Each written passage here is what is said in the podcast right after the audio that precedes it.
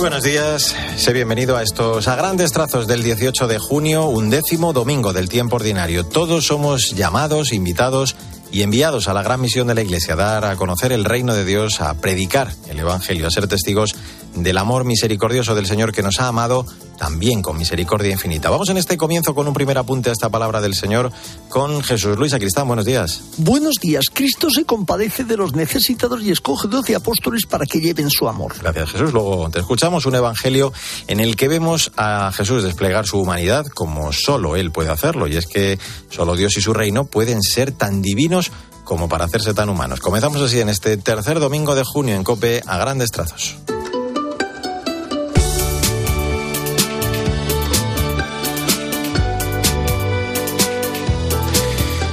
Los primeros minutos los dedicamos siempre al magisterio del Papa que después de su operación de la hernia abdominal recibía el alta del hospital el viernes y que prosigue su recuperación satisfactoriamente, aunque como sabes tiene cancelada casi toda su agenda hasta este domingo, cuando vamos a volverle a escuchar en el Ángelus. En esta semana en la que no hemos tenido su audiencia de los miércoles, sí que hemos conocido su mensaje para la séptima Jornada Mundial de los Pobres titulado no apartes tu rostro del pobre, en, la que, en el que el pontífice ofrece una interpretación de la realidad que parte de reconocer en los más frágiles el rostro del Señor, sacudiendo de nosotros la indiferencia y la banalidad con las que escudamos un bienestar ilusorio. Dice, en esta línea recuperamos algunas de sus palabras en su homilía en este día durante la última celebración de esta jornada en noviembre pasado. La Jornada Mundial dei Poveri ci chiede di non voltarci dall'altra parte, di non aver paura a guardare da vicino la sofferenza dei più deboli. La Jornada Mundial de los Pobres, decía el Papa, nos pide que no miremos hacia otro lado, nunca podremos hacer el bien sin la compasión a lo sumo, haremos cosas buenas, pero que no tocan la vida cristiana ni el corazón. Francisco espera el desarrollo de la solidaridad y la subsidiariedad de tantos ciudadanos que creen en el valor del compromiso voluntario de entrega a los pobres. Pide además no quedarse de brazos cruzados esperando solo recibir la solución a este problema desde lo alto.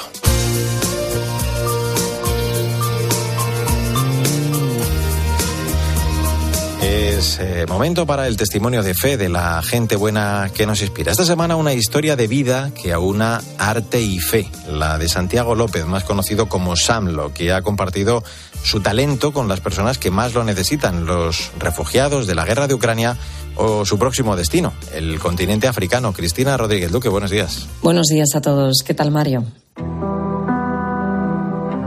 Hoy os traigo el testimonio de Santiago López, un argentino conocido artísticamente como Samlo. Dice que descubrió que en los jóvenes hay una necesidad de contenido en las redes que les ayude a entender mejor su fe. Me di cuenta en redes sociales eh, entender mejor qué nos quiere decir el Señor, entender mejor la palabra, entender mejor pues no solo hablo de fe, no hablo de salud mental, mucho de salud mental, hablo mucho de salud emocional. Santiago encontró el sentido de su talento y su carrera en su fe durante un retiro. Comprendió que buscar el éxito profesional no es el fin último y orientó su labor hacia otro objetivo. Y, y ahí es cuando empecé a entender la frase de San José María que decía ser alfombra donde los demás pisen blando, ¿no? Saber que uno desde su propio lugar puede también ayudar, inspirar, elevar a otros. A partir de este descubrimiento decidió poner su talento al servicio de otros. Se le ocurrió durante la pandemia, cuando los padres de algunos niños le pidieron que diera clase de dibujo online. Se sumaron 28.000 familias de 17 países. Con la guerra en Ucrania dio un paso más y viajó a la frontera con Polonia para impartir clase de dibujo a niños refugiados.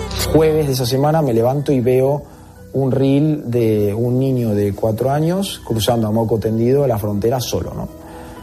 Y me impactó muchísimo eso. Y dije, me voy. Su siguiente parada es Kinshasa, en África, donde continúa su misión de arte y fe. Buen domingo y hasta la semana que viene.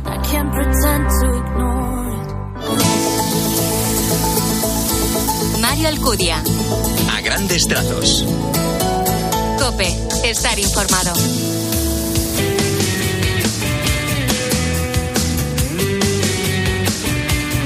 En a grandes trazos, en este 18 de junio, la actualidad de la Iglesia en España. La Santa Sede hizo público el lunes el nombramiento de Monseñor José Cobocano como nuevo arzobispo de la Archidiócesis de Madrid. Sucede en el ministerio al cardenal Carlos Osoro, que se convierte hasta el próximo 8 de julio en el administrador apostólico de esta archidiócesis, fecha en la que tendrá lugar la ceremonia de inicio de ministerio. Sandra Madrid, buenos días. Buenos días, Mario. Me presento ante vosotros y ante la diócesis, primero con cierto vértigo y también con responsabilidad ante Dios, ante la Iglesia y ante el Santo Padre que me entrega este servicio y esta diócesis, la que me ha visto crecer, la que me ha dado la fe Así comenzaba el nuevo arzobispo de Madrid, Monseñor José Cobo, la rueda de prensa que se celebró el pasado lunes en la sala de conferencias de la Oficina de Medios de Comunicación del Arzobispado de Madrid. Que en esta etapa y el próximo curso y el siguiente hay tres palabras que nos van a acompañar a toda la Iglesia, que, es la participación, la comunión y la misión. Y yo creo que son un buen eje y es una buena plantilla para iniciar también una nueva etapa para acompañar a esta diócesis en el principio. Además, el arzobispo electo de Madrid estuvo acompañado por su predecesor, el cardenal Carlos Osoro, quien incidió en su sentimiento de agradecimiento a Dios por todo lo que le ha dado. Además, afirmaba que ha sido muy feliz en los lugares donde ha estado. Agradecemos este momento a Dios y agradecemos también su generosidad por ponerse al servicio de esta diócesis que le vio nacer, le vio crecer le regaló el ministerio sacerdotal. Eh, yo he podido contar con él en el trabajo cuando fui nombrado arzobispo de como vicario, más tarde el obispo. Bueno, le agradezco a él todo su trabajo y su empeño por ayudar a la diócesis de Madrid.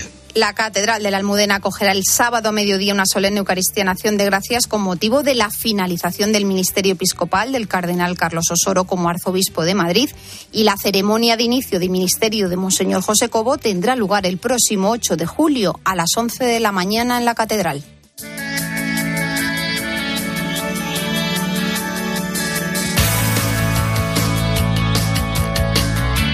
Echamos ya un vistazo a las redes sociales, lo más destacado del continente digital, con protagonismo estos días para algunos tweets del Papa en torno a Jesús como la mano del Padre, también sobre la importancia de los abuelos y los mayores, o su visita en el Gemelli a los niños enfermos en la planta de oncología, y además las avispas, la música de Juan Luis Guerra. Paloma Corbi, buenos días. Buenos días, Mario. Esta semana el Santo Padre nos ha recordado en su cuenta de Twitter que Jesús es la mano del Padre que nunca nos abandona, la mano fuerte y fiel del Padre que quiere siempre y solo nuestro bien. Con el hashtag Abuelos y Mayores ha compartido este mensaje. Los ancianos entregan al presente un pasado necesario para construir el futuro. Honrémoslos, no nos privemos de su compañía y no los privemos de la nuestra. No permitamos que sean descartados.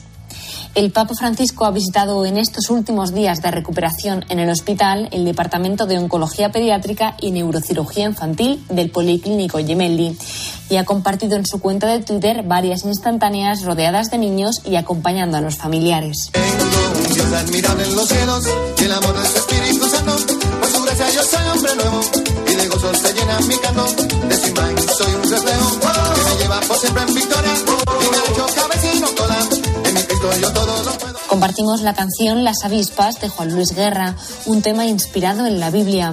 Este famoso artista colombiano encontró en la fe cristiana la paz que necesitaba en su carrera artística. Feliz domingo y hasta la semana que viene. Tengo admirable en los cielos que me libra de mal y temores. Es mi roca y mi gran fortaleza y me colma con sus bendiciones.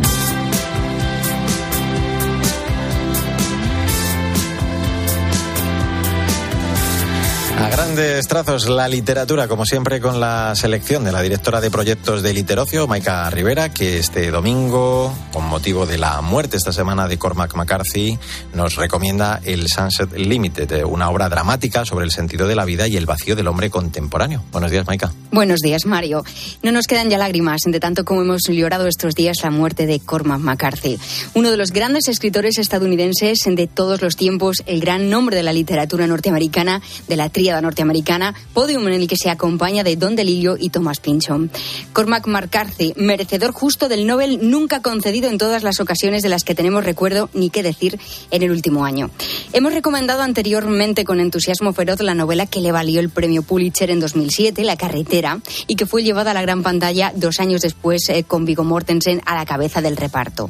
Hoy invitamos a la lectura de otra de sus obras maestras, para mí la mejor, el Sunset Limited, del mismo año que La carretera, 2006, publicado en España por Literatura Random House. Se trata de una pieza literaria muy singular. Hay quien la cataloga, como bien decías, de obra dramática. Mm, no del todo, pero lo cierto es que fue representada en un teatro de Chicago la primavera de 2006 y cuatro años después llevada a televisión con Samuel L. Jackson y Tommy Lee Jones.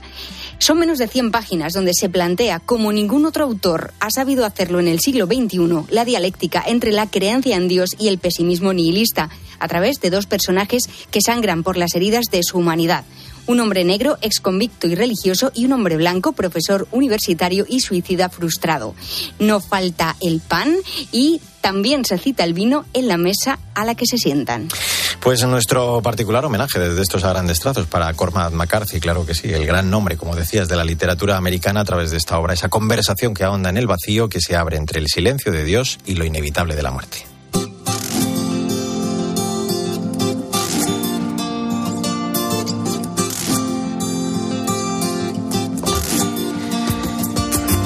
18 de junio es tiempo para la actualidad de la Iglesia en el mundo. Este domingo vamos a hablar del nuevo superior general de los misioneros de la Consolata, el padre James Lengarin. Es el primero de origen africano en desempeñar esta responsabilidad. Esteban Pítaro, buenos días. Muy buenos días, Mario. Acompañamos a los misioneros de la Consolata en una alegría que habla de una madurez, que habla de una iglesia misionera que, como nos invita el Papa, misiona hacia las periferias y desde las periferias, porque acaban de elegir un nuevo superior general y es el primero en su historia nacido en África. Se trata del keniata padre James Lengarin, quien será el décimo superior general de los misioneros de la Consolata, una familia fundada en 1901 por el beato Giuseppe Alamano, hoy con 906 misioneros en 30 países que viven en 231 comunidades de 29 países, por supuesto de Europa, Asia, América y África, claro, una iglesia que como en tantas realidades, va a la periferia y allí encuentra un nuevo anuncio que ilumina desde la periferia y va hacia nuevos horizontes de misión.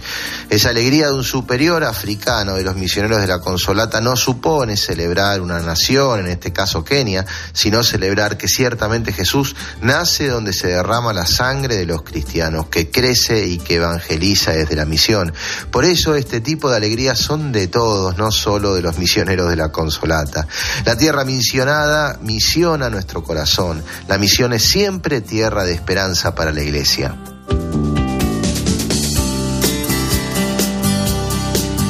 Y proclamad que el reino de los cielos está cerca, curad enfermos, resucitad muertos, limpiad leprosos, echad demonios. Lo que habéis recibido gratis, dadlo gratis. Es 18 de junio, un décimo domingo del tiempo ordinario. En un tuit te ofrecemos el breve comentario, la aplicación de este evangelio para esta semana que ya iniciamos con Jesús Luis Sacristán. De nuevo, buenos días. Saludos de nuevo. Sentirse enviado por Dios a los hombres es tener los mismos sentimientos de compasión y comprensión que Él. Compasión y compresión, el Señor que ama confiado en nosotros, confiándose también a nosotros para que seamos su palabra, sus ojos y sus manos, desbordándose en los más necesitados.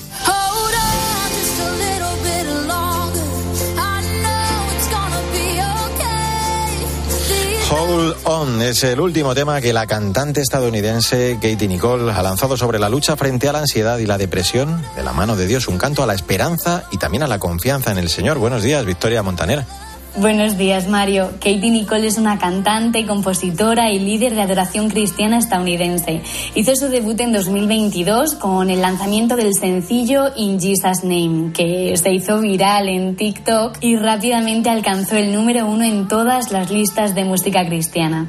También el año pasado estrenó su primer álbum de estudio, titulado Jesus Changed My Life. En esta última canción, Katie relata su experiencia sobre cómo superó la depresión y la tristeza gracias a la actuación de Dios en su vida.